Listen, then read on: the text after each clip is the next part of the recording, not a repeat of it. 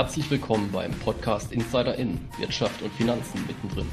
Hier bekommst du eindrucksvolle Einblicke aus der Insider-Perspektive, die dir bei deiner Karriere und deinen Finanzen Inspiration bringen sollen. Das Besondere an uns, jeder Podcast enthält Erfahrungsbericht oder exklusives Wissen aus dem jeweiligen Bereich.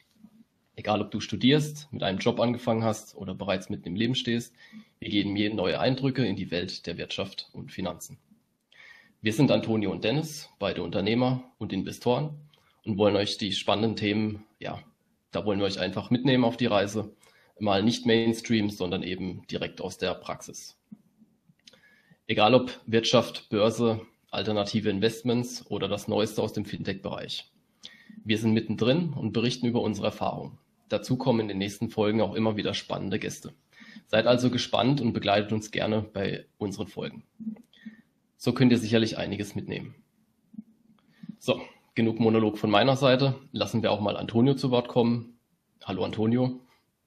Hi, grüß dich Dennis. Erzähl uns doch gerne mal was zum heutigen Podcast-Thema. Gerne. Heute besprechen wir das äh, Krisenmanagement. Ich denke, wir alle haben in der Vergangenheit sehr, sehr viele äh, Krisen in den Nachrichten gelesen oder auch sehr viel davon berichtet und, und gehört. Und daher gibt es das heutige Thema Krisenmanagement und insbesondere Fokus heute auch, was macht einen guten Krisenmanager aus und auch generell, was sollten wir aus dieser ganzen Geschichte mitnehmen. Vielleicht kurz zu unserer Gliederung. Wir werden es so machen, dass wir erstmal kurz rekapitulieren werden. Was sind so die Ereignisse gewesen in den ganzen letzten Monaten? Ähm, was sind die Auswirkungen davon? Dann der nächste Punkt wäre so ein bisschen, was macht denn jetzt den guten, guten Krisenmanager aus? Wie sollte man persönlich reagieren? Und äh, danach einfach nochmal so ein bisschen Insights zu geben. Wir haben auch in unserem Umfeld umgefragt und, und, um, und uns äh, umgehorcht und wir werden auch euch ein bisschen berichten, wie die anderen das erlebt haben, was die mitgenommen haben und dann geben wir euch noch einen kurzen Ausblick auf die nächste Folge. Genau, so sieht's aus. Danke dafür. Was wir auch haben, ist äh, die Frage des Tages. Und ja, die würde ich einfach mal dir auch stellen, beziehungsweise unseren Lesern. Die Auflösung gibt's dann am Ende. Wir hatten diesen schönen Wirecard-Skandal, nennen wir es mal so, und äh, baue doch unsere Frage drauf auf. Und zwar, ähm, wie viele Firmen gehören denn zum Wirecard-Konzern? Ja, sind es A 15, B 55 oder C 250? Antonio, was denkst du? Das ist eine sehr gute Frage. Ähm, ich kann mir natürlich gut vorstellen, dass äh, Wirecard so ein großes Firmenkomplex und Geflecht hat und auch durch den durch die äh, ganze Operationalisierung in verschiedenen Ländern, schätze ich einfach mal, äh, werden wir auf dem oberen Ende sein mit den 250 Firmen. Okay. Ja, also ich kann schon mal so viel verraten. Die Konzernstruktur ist durchaus verflochten, ähm, durchaus auch interessant. Und ja, die Auflösung gibt's dann eben am Ende der Folge. Hier auch noch ein kurzer Disclaimer. Natürlich äh, sind das alles unsere persönlichen Meinungen, eben hier keine Anlageberatung keine Steuerberatung oder ähnliches. Ähm, ja, für eure Investmententscheidung seid ihr verantwortlich. Wir berichten nur aus der Praxis und wollen euch da einfach mal ja, ein bisschen von uns etwas mitgeben. Genau. Dann würde ich einfach sagen, starten wir doch schon mal mit unserem Hauptthema, beziehungsweise ähm, gehen wir doch mal kurz ein auf die aktuellste Krise, das ist nämlich die Corona-Krise. Vielleicht äh, kannst du da ein bisschen was zur chronologischen Abfolge sagen, was ist denn eigentlich passiert. Ja. Genau, ja, sehr gerne, äh, Dennis. Also ich würde einfach mal kurz festhalten, wir wollen das auch nicht zu ausschweifend machen, mhm. äh, um euch einfach auch mitzunehmen, ähm, was ist passiert. Klar, äh, es war in aller Munde, der Coronavirus sozusagen eingeschlagen ähm, und äh, in Deutschland seit dem März sozusagen insbesondere zu spüren gewesen. Ähm, selbst hatte ich noch studiert gehabt, hatte das dann äh, relativ schnell auch mitbekommen, denn äh, meine Hochschule war mit als erstes betroffen und wir waren auch die erste Hochschule, die ähm, ja den ganzen Campus geschlossen hatte. Und äh, man hat schon, man kann daraus schon mithören, das war ein ganzer Lockdown.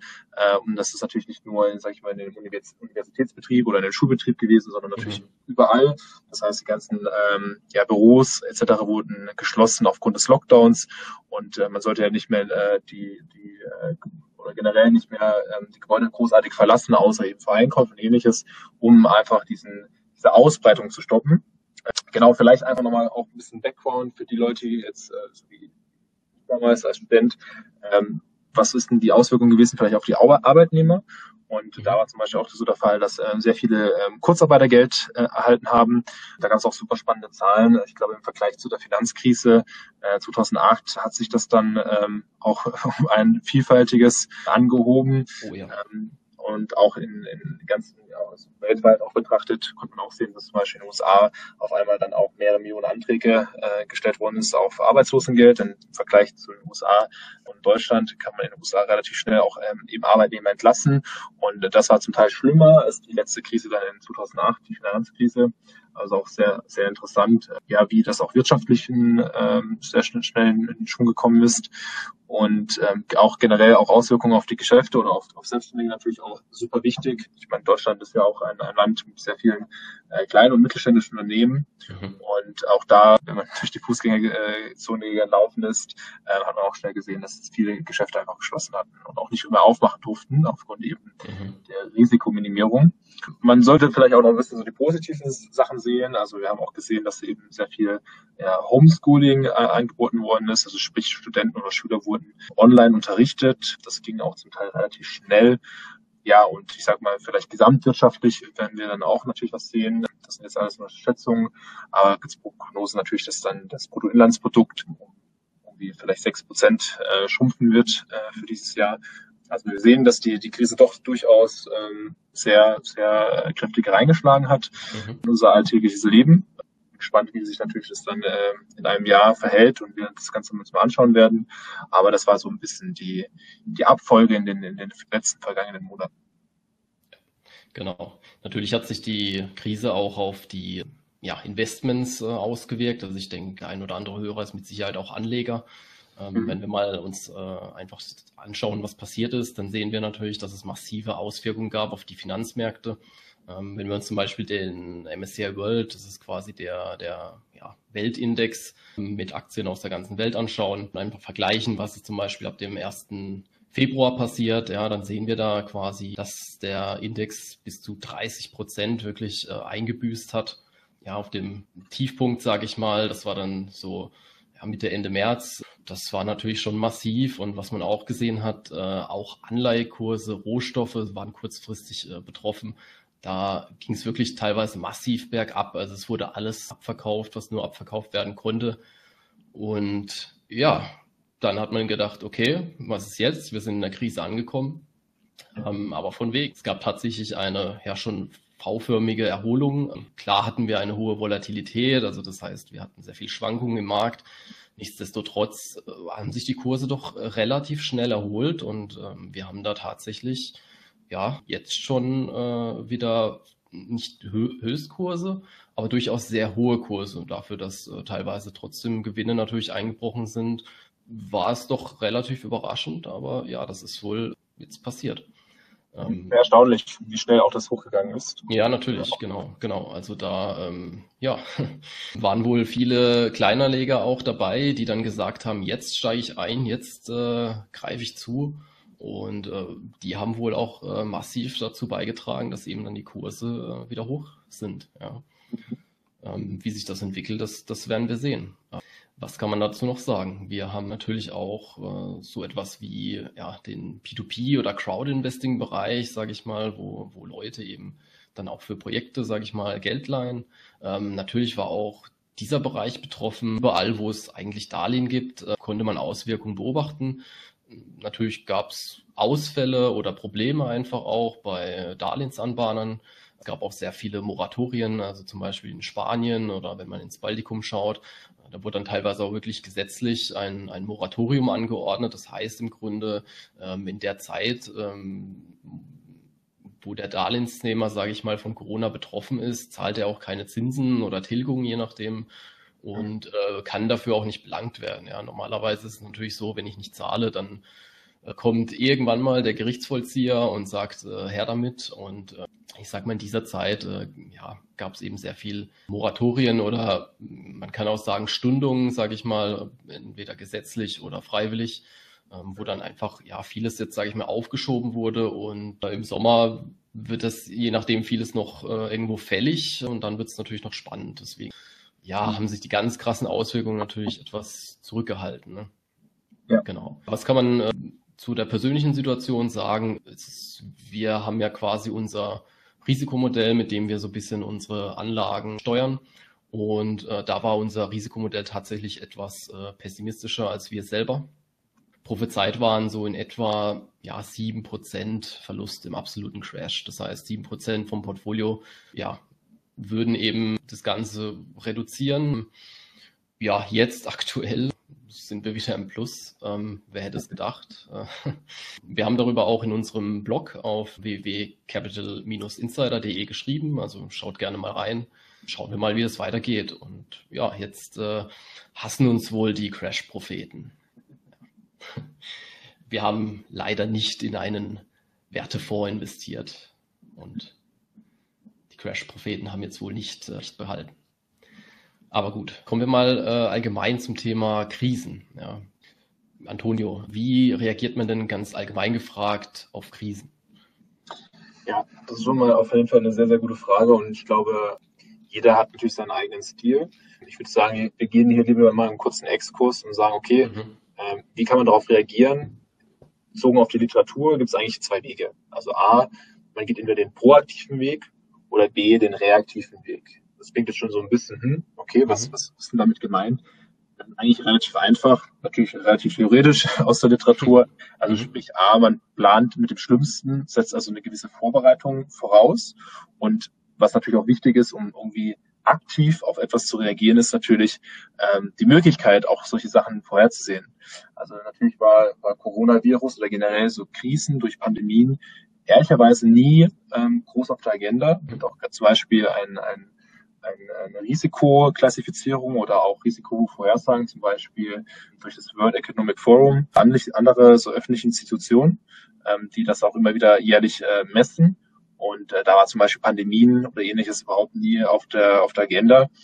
Auf der anderen Seite kann man natürlich dann sagen, okay, wenn das vielleicht auch fehlt und man das eben nicht irgendwie einschätzen kann, dann muss man eben reaktiv reagieren. Also sprich, man reagiert sehr schnell auf solche Ereignisse, zum Beispiel diese Coronavirus-Krise dafür muss man natürlich auch solche Krisen erkennen. Also wir hatten ja zum Beispiel, kann mich ganz gut erinnern, im, im Januar die Nachrichten gesehen aus China und ich glaube auch du, äh, Dennis, hattest bestimmt noch nicht so auf dem Schirm, Mensch, das wird eine weltweite Krise, nehme ich ja. mal an.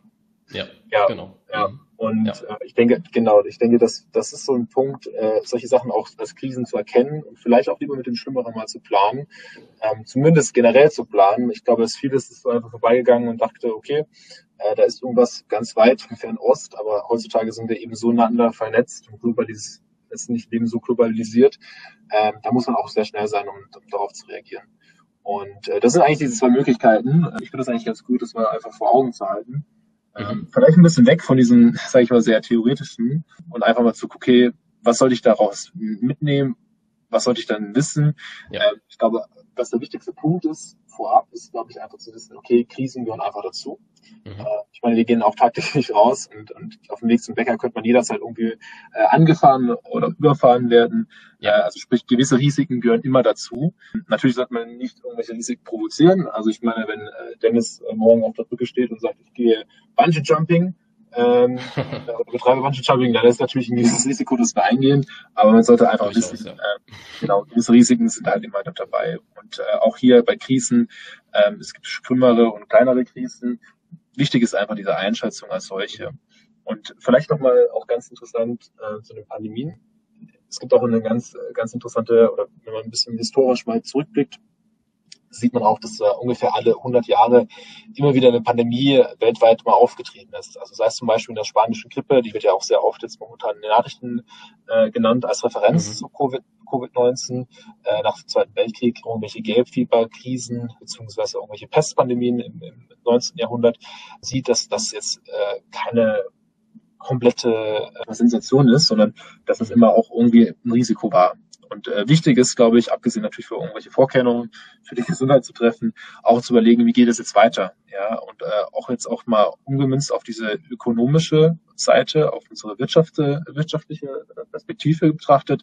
Bei solchen Pandemien sind meistens eben sehr, sehr kurze Schocks. Also du hast ja schon gerade selber gesagt, das ist wie ein, eine V geformte Krise. Also was, was mhm. ist damit gemeint? Das geht wie bei einem V ganz schnell runter, aber es kann auch ganz schnell wieder hochgehen. Das heißt, genau. äh, auch ein bisschen betrachtet auf die Vergangenheit. Wir haben gesehen, dass solche solche Pandemien diese Schocks äh, letztendlich hervorrufen. Aber ähm, man hat auch gesehen, dass es sich sehr, sehr schnell wieder erholt. Und äh, das sollte man auch eigentlich, denke ich, bei dieser, bei diesem Bewältigen solcher Krisen irgendwie im Kopf haben, dass es auch relativ schnell äh, wieder vorbei sein kann oder relativ schnell wieder sich erholen kann. Auf jeden Fall. Was, denke ich, unsere Hörer interessieren würde, was macht denn einen guten Krisenmanager aus? Mhm. Ja, das ist natürlich auch so ein Punkt, äh, da hat wahrscheinlich jeder eine persönliche Meinung. Ich glaube, es gibt auch keine Musterlösung dazu. Ich glaube, man kann das irgendwie ein bisschen einteilen und überlegen, okay, was ist denn wichtig in einer Krise? Und anhand dessen kann ich glaube, kann man sich, glaube ich, einen Krisenmanager herleiten, sage ich mal, was auch einen mhm. guten Krisenmanager ausmacht. Ich denke, drei Punkte sind entscheidend. Ich denke einmal so die Strategie, dann die Kommunikation und ich glaube auch so ein bisschen Empathie. Das mhm. heißt, vielleicht zu dem ersten Punkt Strategie. Ich glaube auch, das ist so ein bisschen das Verhalten eines Krisenmanagers. Also ich denke, ein, ein Krisenmanager, ein guter Krisenmanager sollte eine klare Richtung auch vorgeben.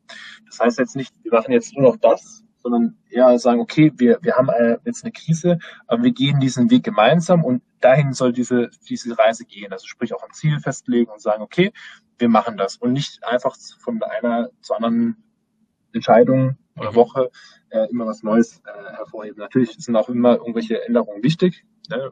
Man sieht ja auch zum Beispiel, dass der Aktienmarkt wieder so extrem gestiegen ist von den Kursen. Ja. Ähm, das heißt, man muss auch auf solche Sachen reagieren, aber man sollte eine klare Richtung haben.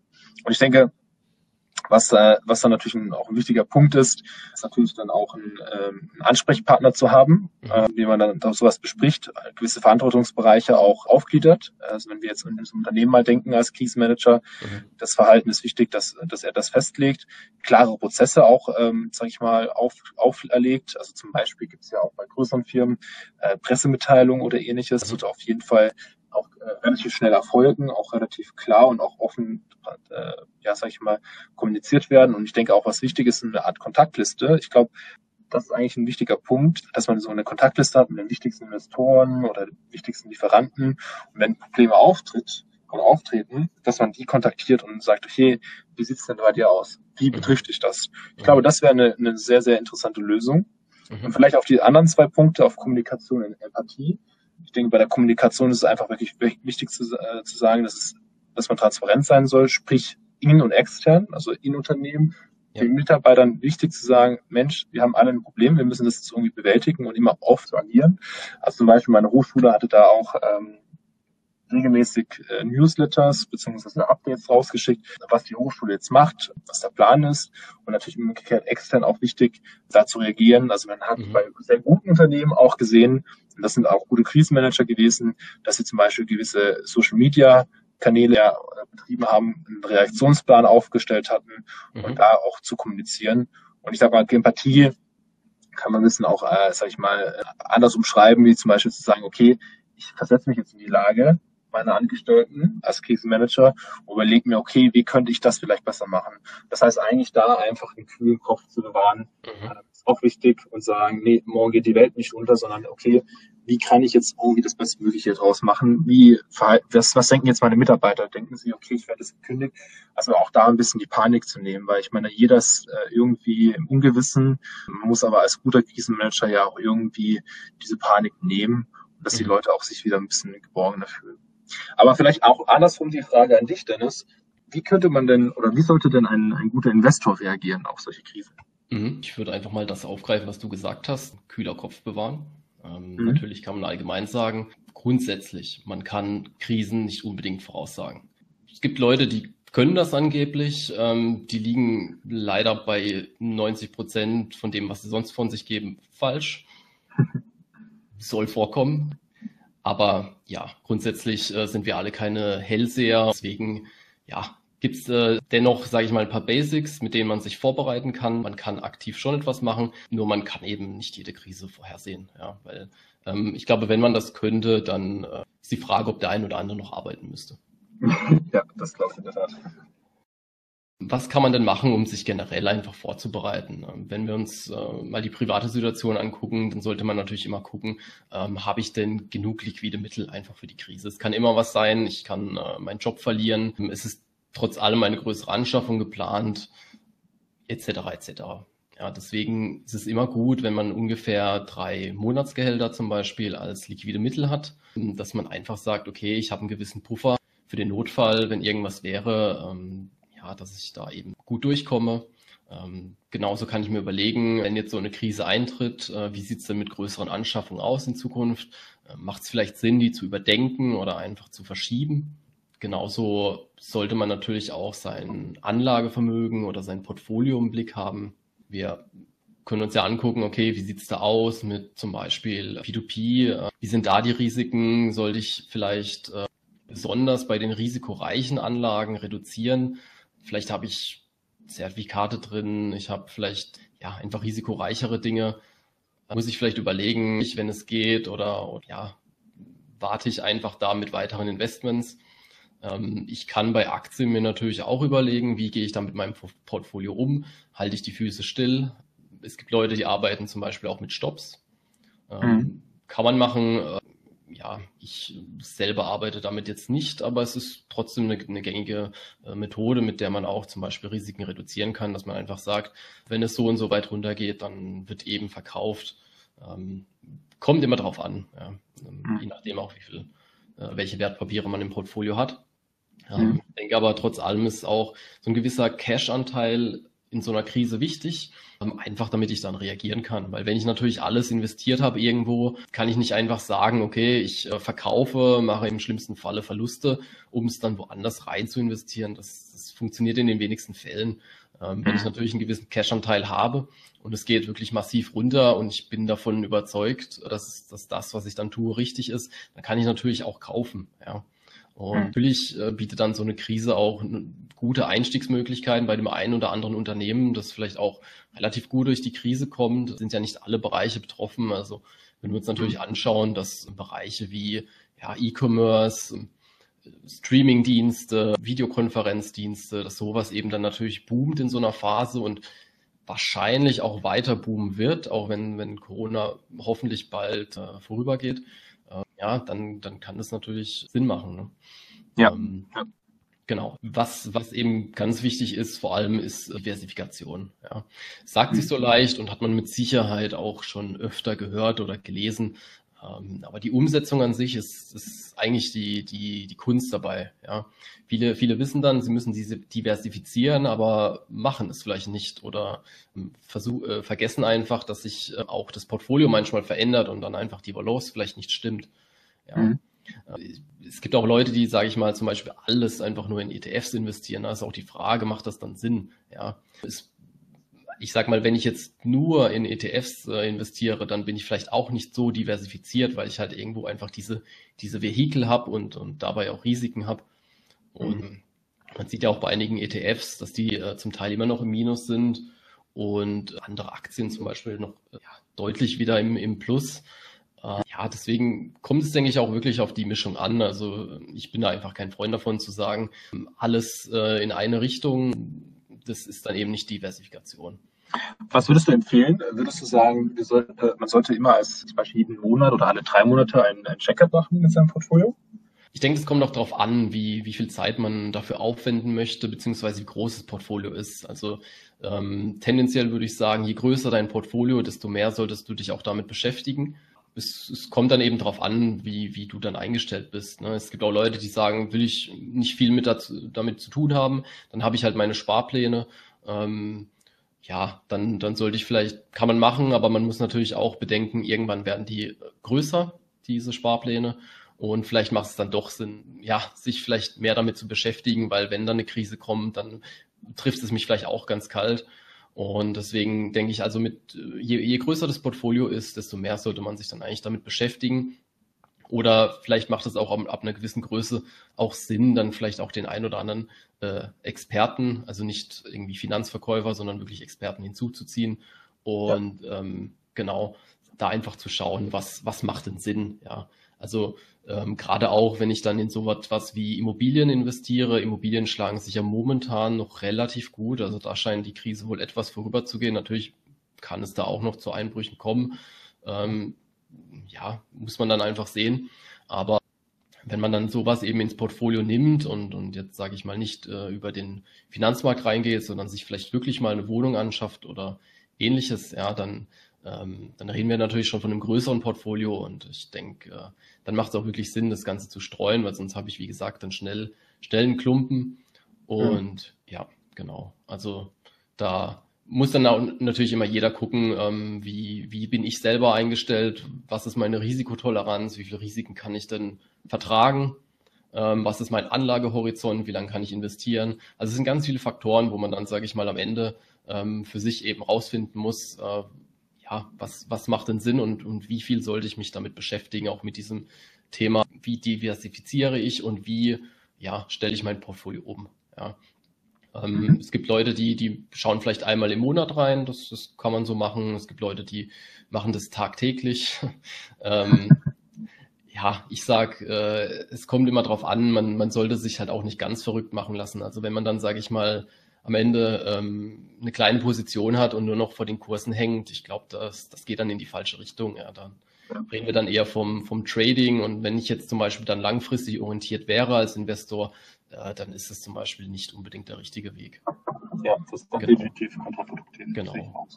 Was kann man denn generell noch dazu sagen? Wie, wie kann ich denn als Investor reagieren? Ähm, Im Grunde Finger weg von Dingen, die man nicht versteht. Ja. Mhm. Ähm, beispielsweise Hebelzertifikate, da habe ich auch ähm, ja, von Leuten eben mitbekommen, äh, die Anfang des Jahres der Meinung waren, okay, ähm, es geht immer bergauf, warum nutze ich nicht ein Hebelzertifikat? Ähm, kurz zur Erklärung, wenn ich da einen gewissen Hebel habe, dann äh, wird mein Gewinn damit sozusagen ja, multipliziert. Ähm, ist dann schön, geht eine Position 10% hoch, dann habe ich eben mal einen Faktor 10 oder so, dann ist mein Gewinn plötzlich mal äh, ja, zehnmal höher äh, in der Theorie.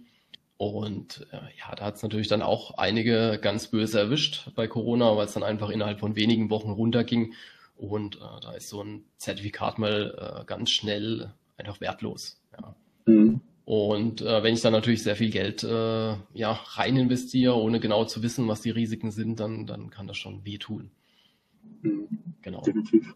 Ja, das ist sozusagen der, der aktive Ansatz, ähm, ganz im Allgemeinen. Ähm, es gibt natürlich auch den reaktiven Einsatz. Also was ist denn, wenn ich jetzt schon in der Krise drin bin, wenn ich vielleicht merke, oh, okay, da sind jetzt einige Positionen im Minus oder ich habe irgendwo Ausfälle zu verzeichnen. Ähm, ja, es ist leichter gesagt als getan, aber man sollte da natürlich nicht in Panik verfallen. Ja, mhm. ähm, es kann dann natürlich Sinn machen, Kurseinbrüche auszuhalten, gerade auch wenn man länger investiert ist. Und gegebenenfalls kann man natürlich auch nachkaufen natürlich nicht blind und ich würde jetzt auch nicht äh, in die ja, schlechtesten Positionen im Portfolio investieren und da einfach blind nachkaufen, weil es ist natürlich nicht gesagt, dass sich eine Aktie immer erholt. Ähm, ja. Genau. Aber grundsätzlich, wenn ich jetzt von einem Unternehmen zu 100 Prozent überzeugt bin und sage, die wieder, äh, erholen sich, da, da passt einfach das Geschäftsmodell, ähm, die haben vielleicht auch, ja, äh, nur solides Wachstum trotz allem, ähm, dann kann ich mir natürlich überlegen, kaufe ich da zum Beispiel nach. Ähm, mhm. Genauso kann ich, genau, mhm. genau. Genauso kann ich dann überlegen, äh, wenn ich jetzt Rückflüsse habe aus meinen Investments, lege ich die vielleicht dann in sichere Anlageklassen an und reduziere dadurch zum Beispiel die Risiken. Ja, das ist natürlich auch möglich. Oder ich ähm, halte es dann eben und erhöhe mein Cashbestand und äh, warte dann zum Beispiel ab, wie sich einfach dann die nächsten Monate entwickeln. Ja. Mhm. Genau. Gut, das ist interessant, dass wir jetzt diese Investorenperspektive beleuchtet haben. Ich denke, da kann man auch auf jeden Fall mitnehmen, dass man einfach so ein bisschen den kühlen Kopf behalten sollte. Ähm, wir haben ja auch sehr viele, also nicht nur zum Beispiel Arbeitnehmer oder Studenten in unseren, äh, unseren Zuhörern, sondern auch ähm, natürlich auch Selbstständige. Äh, und die fragen sich natürlich auch so, okay, Mensch, ähm, ich, ich trage das ganze Risiko, ich bin Unternehmer, ich, ich habe hier ähm, ich erlebe das hier komplett mit. Ähm, wenn, wenn da was passiert, dann habe ich hier direkt ähm, große Einbrüche an, an Umsatz, trotzdem mhm. Kostenpositionen. Das macht natürlich auch vielen Selbstständigen Angst. Was würdest du denen raten, ähm, wie sollen die in der Krise reagieren? Mhm. Ja, also Corona hat natürlich besonders auch, sage ich mal, die Solo-Selbstständigen getroffen oder auch Leute, die eben selbstständig sind im Bereich von, sage ich mal, Eventmanagement oder Gastronomie hart, sage ich mal, in der Zeit, weil du äh, kannst im Grunde erstmal nichts machen. Dein, dein Geschäft ist zu, in staatlichen Auflagen. Ja, nichtsdestotrotz denke ich, sind ja, viele Selbstständige auch einfach Kämpfer und deswegen kann man natürlich auch immer was machen. Was kann man machen als Selbstständiger? Man kann natürlich auch Hilfen beantragen. Es gab jetzt äh, oder gibt äh, Corona-Hilfprogramme, wo man dann, sag ich mal, wenn, wenn wirklich Liquiditätsprobleme gibt, wo man dann äh, Hilfe erhält. Ich denke, wichtig ist dabei immer, dass man äh, die Lage auch mit äh, Belegen entsprechend gut darlegen kann. Aber es gibt nicht nur diese Soforthilfen, von denen berichtet wurde, so nach dem Motto, ich kriege da jetzt ein bisschen Cash und das war's. Ja, es gibt meistens noch ganz viele andere Programme, da kann man sich formieren bei der IHK oder ähm, je nach Bundesland gibt es da Unterschiede. Auch die KfW bietet da eben Förderprogramme, wo man zum Beispiel günstige Darlehen bekommt, äh, Teil davon gefördert wird. Ähm, da gibt es natürlich Möglichkeiten, ja. Äh, mhm. Genauso gibt es natürlich auch andere ja, Kapitalgeber, die ich mir eventuell ans, in, in, ins Boot holen kann. Ähm, es müssen nicht unbedingt jetzt, sage ich mal, KfW-Darlehen oder Bankdarlehen sein, sondern ich kann dann auch überlegen, okay, gibt es vielleicht Venture Capital oder gibt es vielleicht Crowdfunding oder ähnliches, ja. Weil man mhm. auch sagen muss, es gibt ja auch im Venture Capital Bereich durchaus Investoren, die eben dann in junge Unternehmen investieren oder investieren wollen. Und äh, da bekommt man natürlich auch ein gewisses Know-how mit, bekommt Expertise mit und ja, die halten einen natürlich dann auch in so einer Phase ähm, über Wasser. Ja. Ähm, deswegen kann auch so eine, so eine Krise, sage ich mal, durchaus äh, eine Chance sein, einfach mal zu überlegen, wie, wie möchte ich zukünftig mein, mein Unternehmen gestalten. Genauso kann ich dann eben auch in so einer Zeit äh, darüber nachdenken, okay, wie sieht es denn aus mit meinem Geschäftsmodell an sich? Muss ich vielleicht etwas überdenken? muss ich vielleicht andere Wege gehen. Ja, wenn ich bisher nur offline meine Dienstleistung angeboten habe, macht es vielleicht Sinn, dann online etwas anzubieten oder einfach dann neue Wege zu gehen, über neue Kanäle ähm, Kunden zu erschließen. Ja, ähm, mhm. das da bietet, denke ich, dann diese Krise auch Möglichkeiten, so etwas zu überdenken. Ich denke, Thema Venture Capital, da kann man mit Sicherheit sehr, sehr, sehr viel reden. Und mhm. äh, da gibt es auch sehr viele interessante Punkte. Ich denke, da werden wir auch mal in einer weiteren Folge darüber sprechen. Also äh, ja, ich denke, da, da bleibt es definitiv spannend. Genau. Gehen wir mal zum Inside Special. Also wir haben gefragt. Ja. Wir wollten natürlich auch wissen, wie erleben denn andere die Krise? Ja, wie, wie sieht es da aus? Und ähm, da haben wir uns einfach mal Feedback einfach geholt von, von Leuten aus unserem Umfeld und einfach mal ja, geschaut, äh, wie hat sich das entwickelt, wie, was ist einfach äh, in der Zeit passiert, wie, wie fühlen die Leute? Ja, Antonio, ähm, wie, wie war es denn bei dir? Vielleicht willst du da ein bisschen was darüber erzählen. Ja, sehr gerne. Also wie ich schon erwähnt hatte vorhin äh, anfangs bei mir, äh, in der Hochschule relativ schnell und plötzlich mhm. ähm, ging es schon Anfang, Anfang März da zum Lockdown. Ich meine, da, wir hatten ja so kleine vereinzelte, sag ich mal, äh, Krisenregionen in Deutschland, wo wir dann gesagt haben, okay, äh, Mensch, da, da geht schon gut her, würde ich sagen. Ähm, aber das hat auch sich relativ schnell dann auch verbreitet. Also mhm. ähm, das ist ja auch so eine Zeit gewesen, März mit, mit, der, mit den Skiurlauben etc. in Italien und besonders da war das ja auch ähm, sehr akut.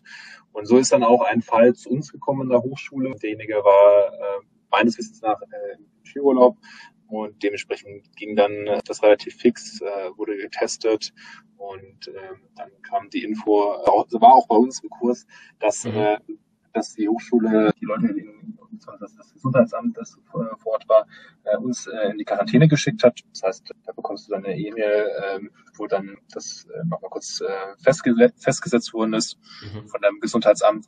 Hat dann durchaus ein bisschen gedauert. Es hat, glaube ich, irgendwie drei Tage gedauert, bis das Gesundheitsamt dann uns auch diese Mails geschickt hatte. Nach dem letzten Termin ähm, sozusagen mit den mit dem mit der jeweiligen Person in dem Kurs ja, nichtsdestotrotz hat sich da jetzt nicht irgendwie großartig weiter ausgebreitet. Also ich, auch meines Wissens nach war dann auch kein, keiner äh, wirklich infiziert, äh, beziehungsweise mhm. es geht auch allen gut. Aber man hat halt gemerkt, wie schnell das dann doch gehen kann, auch so relativ plötzlich. Ich sag mal, der Vorteil so ein bisschen wie man hier sehen kann, ist, dass unsere Hochschule alles auf, online recht schnell umgestellt hatte. Mhm. Wir waren auch in den Semesterzeiten und ähm, das wurde relativ fix übertragen. Die Kurse wurden angepasst und auch die Professoren haben das sehr gut gelöst, äh, sodass dann die ganzen Vorlesungen online gehalten worden sind oder auch aufgezeichnet worden sind. Das war dann sowieso ein bisschen schon geplant, dass es mal in der Zukunft sein sollte. Und so hat es letztendlich der, der die Covid-19 als Katalysator gewirkt, sodass das alles ein bisschen beschleunigt worden ist. Mhm. das war interessant zu sehen, natürlich auch von den von dem anderen Umfeld, also nicht nur von den Studenten, sondern vielleicht vom Arbeitsumfeld war das so, dass halt die Leute ähm, natürlich dann auch zum Teil auf Kursarbeit geschickt worden sind. Andere Leute, zum Beispiel ein, ein Freund von mir, der dann in, in der Altenpflege tätig ist, ähm, die Leute werden einfach immer benötigt. Ja, also ja. auch jetzt, jetzt sind gewisse Berufe, egal ob Krise kommt, äh, genauso wir haben ja gemerkt, natürlich in den Supermärkten ähnlich ist genau dasselbe. Äh, solche Leute sind super wichtig für die Gesellschaft mhm. und ähm, dass die Leute natürlich dann auch weiterarbeiten äh, müssen. Auf der anderen Seite hatte ich zum Beispiel auch jemanden im Familienumfeld, äh, der zum Beispiel für eine Desinfektionsmittel, für eine Spenderproduktionsfirma tätig ist und äh, die konnten sich natürlich vor Aufträgen kaum noch retten. Also äh, ja. auch da extrem. Und äh, natürlich sind dann die Preise gestiegen, aber nicht nur bedingt jetzt aufgrund der, äh, sag ich mal, der, man gerne irgendwie auch hört, irgendwelche Profitgier, äh, mhm. sondern in dem Sinne, sondern von den auch von den Preisen. Ne? Mhm. Bemerkt muss man bemerken oder was letztendlich berücksichtigt und dass natürlich die Nachfrage extrem steigt dann bei diesen ähm, Herstellern für zum ja. Beispiel Metall oder ähnliches oder bei den Desinfektionsmitteln nach diesem äh, Alkohol zum Beispiel, das ist Grundmittel oder als Grundbasis als Desinfektionsmittel. Mhm. Und äh, so gingen dann die Preise auch hoch und so mussten die auch das wieder weitergeben. Also auch da ähm, sehr interessant wie schnell das auch ging. Ähm, sehr schnell waren die Sachen ausverkauft. Man musste mhm. irgendwie noch schnell äh, Nachschub, sage ich mal, besorgen. Und dann waren halt auch so Sachen wie zum Beispiel äh, Masken und Schutzausrüstung natürlich ist immer sehr gefragt. Und da haben wir auch gesehen, dass da auch äh, viele schwarze Schafe dann unterwegs waren. Also ich mhm. weiß nicht, als du dann vielleicht eine Maske geholt hattest, dann ist, ähm, bei, bei mir hatte ich dann auch bei eBay geguckt, da hat es dann auch eine Maske auch ähm, 15 Euro was gekostet, ähm, die du normalerweise der Apotheke holen kannst, sonst ja. für ein paar Cent. Ähm, dasselbe mit den Desinfektionsmitteln. Was, was auch da der wichtigste Punkt ist, dass man hier mitnehmen sollte, äh, auch einfach zu sagen, okay, das hat auch nachhaltige Auswirkungen. Ähm, mhm. Du hast ja schon selber gesagt vorhin, aus der Investorenperspektive, wenn man dann investiert und von der Firma fest überzeugt ist, wie sich dann Covid-19 noch aussieht, das kannst du auch sagen, gewisse Sachen wie Netflix oder ähnliches, die werden ja natürlich noch profitieren. Also der, das war auch hier, hat sich das beschleunigt die, die Kunden haben sich jetzt anders verhalten und dieses geänderte Kundenverhalten wird wahrscheinlich auch in der Zukunft bleiben und auch da gibt es dann natürlich wieder neue Chancen in, in Firmen, ähnliche Firmen zu investieren äh, oder auch als Selbstständiger in äh, gewisse Sachen sozusagen äh, umzusetzen ähm, als Unternehmer. Ähm, sehr, sehr spannend. Das war so, so ein bisschen die Einschätzung von mir vielleicht auch noch ganz interessant, äh, wenn man sagt, ja Mensch, äh, Homeoffice und äh, wie ist es da? Auch da, sage ich mal, persönliche Einblicke. Ähm, viele haben es auch als Downside irgendwann mal gesehen im Homeoffice. Das klingt natürlich immer so ein bisschen, da muss man ein bisschen relativieren auch. Ne? Viele Menschen würden vielleicht gerne im Homeoffice arbeiten, können es aber nicht, weil es eben andere Jobs oder zum Beispiel der Verkäufer oder der Altenpfleger, der kann nicht im Homeoffice arbeiten. Und die würden es lieber machen als natürlich derjenige, der im Homeoffice arbeitet. Aber auch da äh, ganz interessant gewesen. Die Leute, die im Homeoffice waren, äh, wollten nach einer Zeit einfach auch wieder zurück ins Office, also ins mhm. Büro gehen mit der Person einfach wieder äh, oder mit den Kollegen sich austauschen, weil das natürlich auch nochmal ein anderes Arbeitsumfeld ist. Man wird da nicht gestört. Äh, ich kannst du auch erzählen, wie, wie war es bei dir? Wie, mhm. wie, wie hast du das wahrgenommen? Ja, die Umstellung, sage ich mal, auf äh, Homeoffice äh, gar kein Problem. Also die Technik hat funktioniert. Man war gut vernetzt und ja, also ich glaube, da haben viele gemerkt, dass es doch äh, relativ gut funktionieren kann. Ja. Ich denke, das ist auch so eine, so eine Erkenntnis aus äh, Corona, ja, dass man einfach viele Meetings jetzt, sage ich mal, auf die äh, virtuelle Basis verlegt, ähm, anstatt kilometerweise durch, durch äh, das Land zu fahren oder zu fliegen. Ähm, schauen wir mal, wie, wie sich das äh, langfristig auswirkt. Aber ich denke, da, da gab es auch äh, dahingehend durchaus positive Aspekte. Ja. Und wenn ich jetzt äh, weiterschaue ins äh, Umfeld, ähm, dann ja, sieht man natürlich auch Leute, die ähm, in der Gastronomie beschäftigt waren oder sind. Ähm, da ist es natürlich deutlich schwieriger. Äh, da reden wir dann wirklich von, von Kurzarbeit. Ähm, da reden wir dann wirklich von Betriebsschließungen, die jetzt so nach und nach leider kommen.